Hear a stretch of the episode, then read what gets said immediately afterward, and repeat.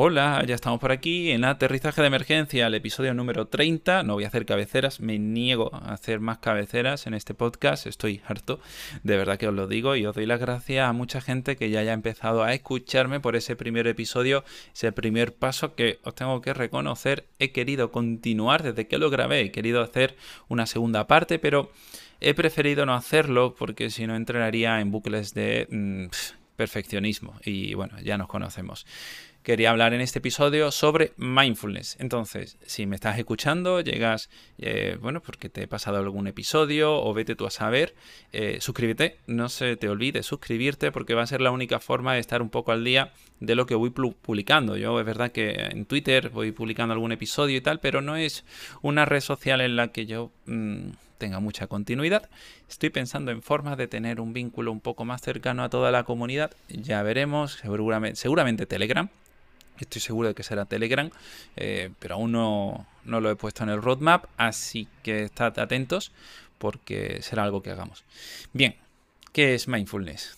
Yo quería hacer este episodio un poco en referencia al podcast que ya abandoné junto a mi compi Daniel Moscoso, al que no abandono, por suerte, la verdad, para mí. Y, bueno, seguiremos viéndonos. Entonces, eh, seguiremos hablando de mindfulness, pero en, privado. Y yo tenía ganas de grabar este episodio para toda la audiencia, eh, porque mi versión, mi visión de mindfulness ha cambiado. Ha cambiado a medida que he ido estudiando y a medida que he ido aprendiendo también en la experiencia. Se suponía que mindfulness venía del budismo. No, es cierto, esto es un mito. Mindfulness tiene más de 4.000 años, el budismo tiene 2.600 o más, eh, entonces aquí los números no encajan. Eh, mindfulness es una práctica que viene acompañando muchísimas tradiciones, artes marciales, kung fu, tai chi, todo esto. Y algo con lo que tengo bastante afinidad por mucha gente que ya sabe, eh, porque mi padre es profe y lo ha sido mucho tiempo y de hecho ha estado en el grupo de estos mindfulness. Como iba diciendo, eh, quería grabar este episodio un poco aterrizando la visión que tengo de mindfulness, dejando una explicación clara y vamos a ello. Entonces, si mindfulness tiene que ver con esta filosofía de vida, no lo vamos a acercar a la meditación. Mindfulness no es meditación, aunque sí podemos hablar de meditación mindfulness, ese tipo de meditación, pero mindfulness no es solo una meditación, no es una meditación. Por eso eh, quiero alejar un poco esta idea de la persona sentada haciendo una meditación formal, que sí se puede hacer, pero eso no es necesariamente mindfulness. Por eso mindfulness nos permite llegar a mucha más cantidad de gente, permitiendo también eh, muchos tipos de prácticas. Mindfulness tiene que ver con un conjunto de habilidades que nos va a permitir observar y abrirnos a diferentes experiencias. Es decir, nos va a permitir sufrir de una manera diferente. Nos va a permitir abrirnos a experiencias dolorosas de manera diferente. Pero a su vez también nos va a permitir disfrutar de aquello que pudiera ser disfrutado. Disfrutado. Eh, he dicho que este podcast no va a tener eh, regrabaciones, me niego también a eso, porque quiero que sea lo más natural posible. Bien. Entonces, si tenemos en cuenta que Mindfulness nos va a dar este tipo de aperturas, de sufrir, saborear, sufrir de formas diferentes, también tendremos que tener en cuenta que se hará desde la atención flexible, ¿Qué es una atención flexible? Una atención que nos permite cambiar de foco en base a nuestra voluntad, aunque esto de la voluntad tendría muchísimos matices, porque la voluntad es algo que a veces no depende de nosotros, incluso podríamos decir que la voluntad no existe, pero desde Mindfulness entrenaríamos nuestra capacidad para discriminar estímulos. Entrenaríamos nuestra capacidad para darnos cuenta de, oye, ¿qué está pasando aquí? ¿A qué le estoy prestando atención? Y dar un paso atrás, hacer este zoom out en el que diría algo como, oye, esto es una emoción, esto es un pensamiento. Podría ser o no útil, pero por lo menos me estoy dando cuenta de que estoy pensando. Y es que seguro que si miras en tu experiencia te darás cuenta de que hay muchas ocasiones en las que simplemente piensas, pero no te das cuenta de qué piensas. Ahora, por ejemplo, estarás respirando y ahora que te lo digo, te darás cuenta de que estás respirando. Y eso cambia un poquito, ¿no? Cambia la forma en la que puedes estar respirando, porque de ser un proceso autónomo pasivo, empieza a ser algo un poquito más eh, activo. Y con el pensamiento puede ocurrir algo parecido.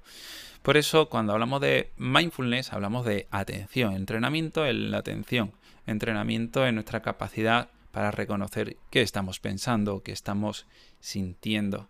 Pero también lo haremos con cierta apertura y curiosidad. ¿Qué quiere decir esto? Que no vamos a quedarnos simplemente con la superficie de lo que es una emoción. Digamos que tú al final vives en un mundo en el que te dicen qué son las emociones, porque cuando alguien llora, está triste, te puede decir estoy triste, pero es que cuando tú has llorado y te han señalado y te han dicho estás triste, has podido mm, hacer referencia a eso, ¿vale? Si estoy llorando y esto es lo que siento, pues esto debe ser tristeza. Entonces a lo largo de tu historia vas quedándote con esa explicación, a veces superficial, de lo que estás experimentando.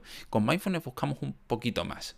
Buscamos entender o sentir la tristeza de, de otra forma, ir a un paso más allá, ¿no? Tener toda esta curiosidad, porque la ansiedad es solo ansiedad, pero dicho así, nos queda un poco vaga la explicación.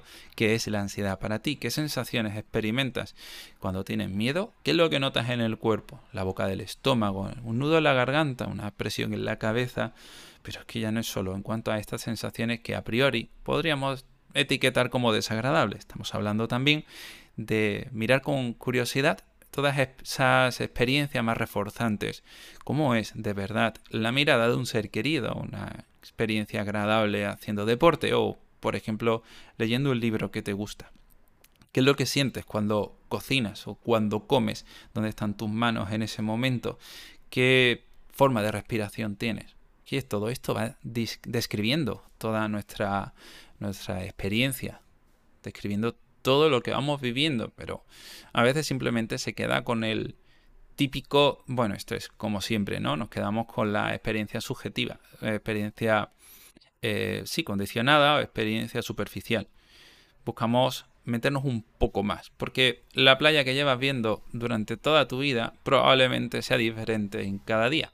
Ahora hablaremos sobre los siete principios de mindfulness y lo quiero que entendáis que además de todo esto tendremos que tener mucha, mucha amabilidad en cuanto a la forma en la que nos relacionamos con nuestra experiencia. ¿En qué sentido? Bueno, siempre hemos hablado de la autocompasión. En esto en Mindfulness yo he hablado mucho de la autocompasión, tal vez en Twitter, lo hemos hablado en Psicoflix, o vete tú a saber eh, de dónde vengas tú también que me estás escuchando y a lo mejor no tienes ni idea de los proyectos de los que te hablo. Bueno, tampoco voy a hacer mucho énfasis en ellos. Ahora mismo quiero que te centres en cómo tú tratas tus propias experiencias mm, externas e internas. Es decir, la autocompasión es una manera de cuidarnos, una manera de tratarnos bien en nuestro día a día y también de tratar bien un poco a nuestros pensamientos. Esta amabilidad va a describir toda una forma de interactuar con lo que está pasando. Porque no estaríamos hablando de amabilidad si constantemente nos reprochamos esa experiencia que vivimos. No estaríamos hablando de amabilidad si cada vez que viene un pensamiento o una emoción la criticamos o nos decimos cosas como ojalá no lo tuviese. No estaríamos hablando de amabilidad si cada vez que cometemos un error nos machacamos, nos atacamos o nos criticamos. Bueno, si además a todo esto que os he ido describiendo nos centramos en los siete principios de mindfulness, que pues son no enjuiciar, mente de principiante, no forzar, paciencia, confianza, aceptación y soltar o dejar ir. Te explico brevemente eh, estos siete principios, porque si no, daría esto para un podcast de 50 mm, minutos y me he propuesto que gire en torno a los 20-25. Además, os quiero explicar al final del episodio dos ejercicios para que podáis empezar a practicar mindfulness. Bueno, en estos siete principios eh, nos vamos a ir moviendo constantemente y vamos a ir utilizándolos, bueno, más que utilizándolos, teniéndolos en cuenta, porque no se pueden utilizar estos principios. Mindfulness no se puede utilizar, sino más bien es una forma de, estar ahí, de estar presente. Empecemos con el principio, ¿no? Como dirían los, ingleses, eh, no enjuiciar o no juzgar va a tener que ver en parte con esto que mencionaba antes de la amabilidad y que no enjuiciar supone que eliminemos todas esas etiquetas que ponemos ante todo lo que percibimos. Si bien el juicio es útil en algunos contextos, desde Mindfulness vamos a intentar no entrar en ellos para poder actuar de otra manera, evitando también esos prejuicios que pueden limitarnos. Entonces intentamos simplemente describir de una forma más objetiva, más no vamos a decir realista, porque es que incluso eso está condicionado, ¿no? Por toda nuestra historia de aprendizaje, pero sí un poco más distanciada de esos pensamientos. Si algo lo vemos como bueno o como malo, vamos a intentar dar un paso atrás y observemos simplemente qué es lo que está pasando. Luego valoraremos la utilidad de, de esa experiencia.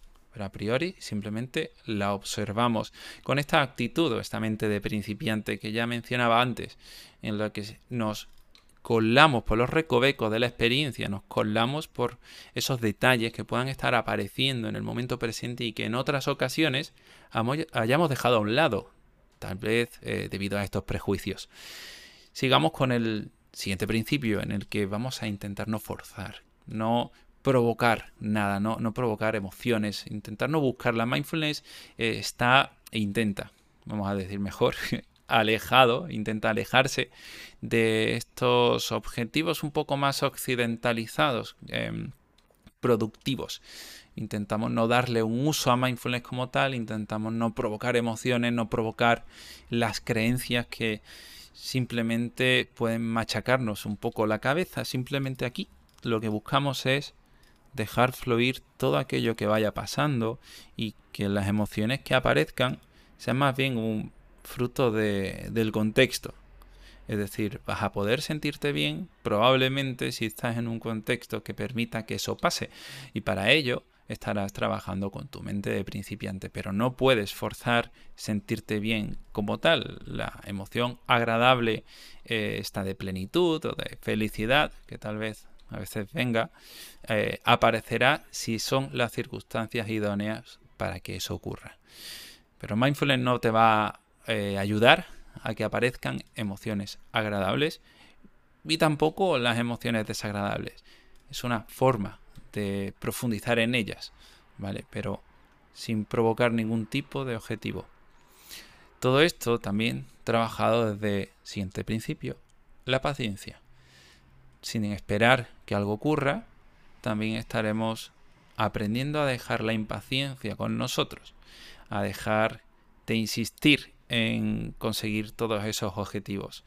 Y confiando, siguiente principio, en todo este proceso. Esto de la confianza en realidad tiene que ver también un poquito con ACT, en cuanto a que esta terapia nos habla sobre que cualquier persona tiene ya, digamos, en su foro interno las habilidades necesarias para solucionar cualquier problema.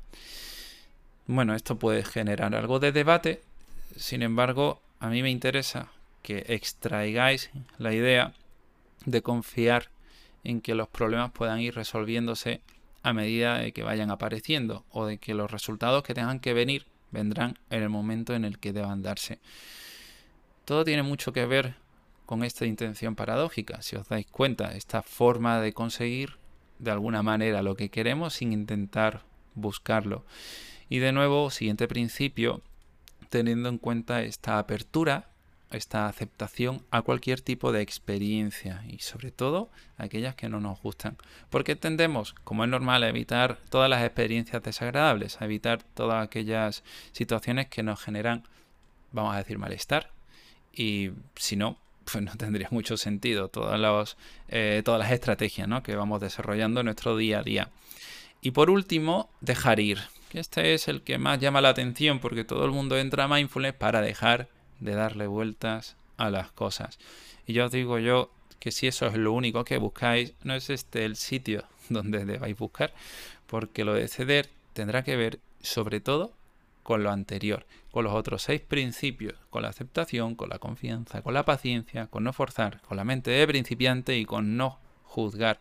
Porque cuando hemos trabajado estos seis principios, esto de dejar ir tiene incluso más sentido, porque cuando dejamos ir a veces nos estamos, exponiendo a otras sensaciones. Por ejemplo, si dejas ir la idea, un pensamiento de una persona, ¿no? que a veces es como muy frecuente buscar en mindfulness el regocijo a, a una ruptura, a un despido, a daño ¿no? que te ha podido hacer alguien o algo en general, o bueno, algo que mm, se da con, con relativa frecuencia, ¿no? que puede ser pues esos errores que vamos cometiendo o que van ocurriendo en el día a día y que tratamos de olvidarlos. Bien, toda esa rumia, toda esa forma de anticiparte también, ¿no? De dejar ir incluso a las preocupaciones del futuro, va a tener que ver con la aceptación de cualquier tipo de posibilidad. Va a tener que ver con reducir todas nuestras estrategias de evitación. Porque es que cuando yo dejo ir este pensamiento,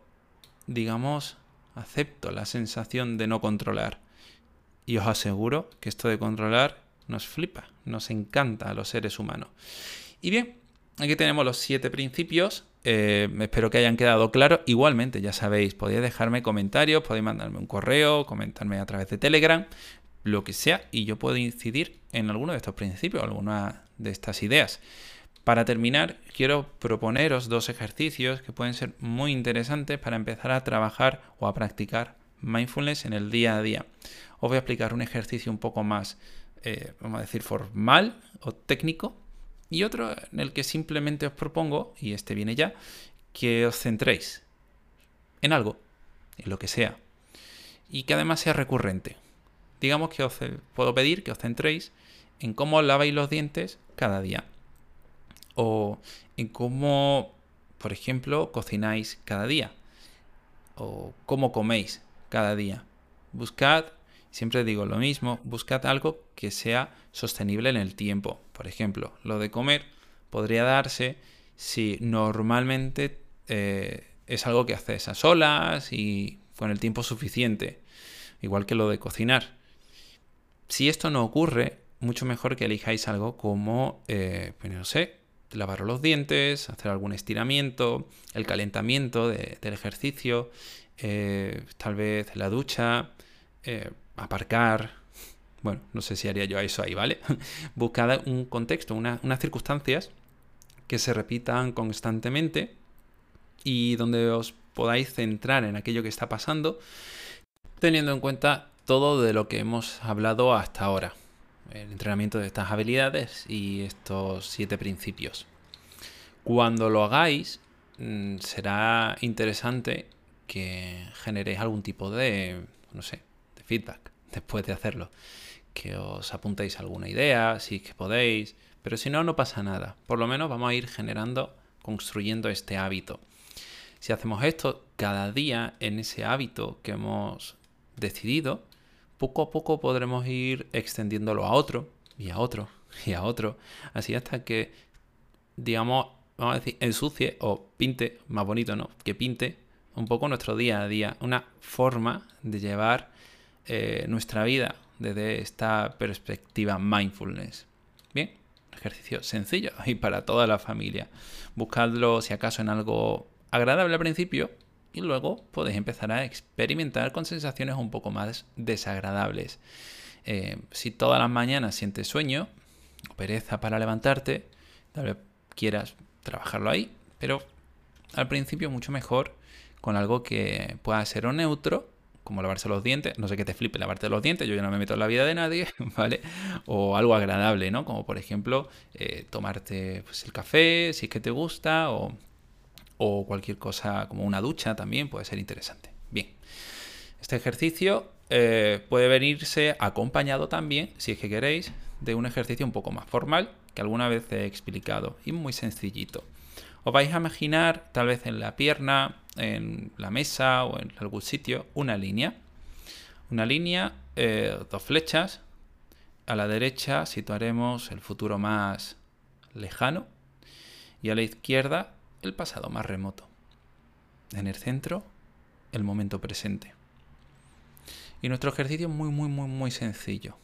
Vamos a dejar el dedo en el centro para ir moviéndolo en función del momento temporal de nuestros pensamientos, aquello a lo que le estamos prestando atención. Me explico. Si estás pensando en el futuro, en que ser de mayor, en eh, qué planes vas a tener en tus vacaciones, vas a ir moviendo el dedo más hacia la derecha, hacia el futuro. Si estás pensando en tu muerte y queda muy lejos, el dedo estará muy, muy, muy a la derecha, muy hacia el futuro. Si estás pensando simplemente en el próximo fin de semana, pues se moverá un poco más cercano hacia el presente. Igual, si son pensamientos orientados hacia el pasado, pues serán el dedo hacia la izquierda, en función de lo lejano que sea ese pensamiento. Y si tu tarea fuese una, sería la de tratar de centrar tu atención en el momento presente, de sentir las sensaciones que ocurren en el aquí y en el ahora.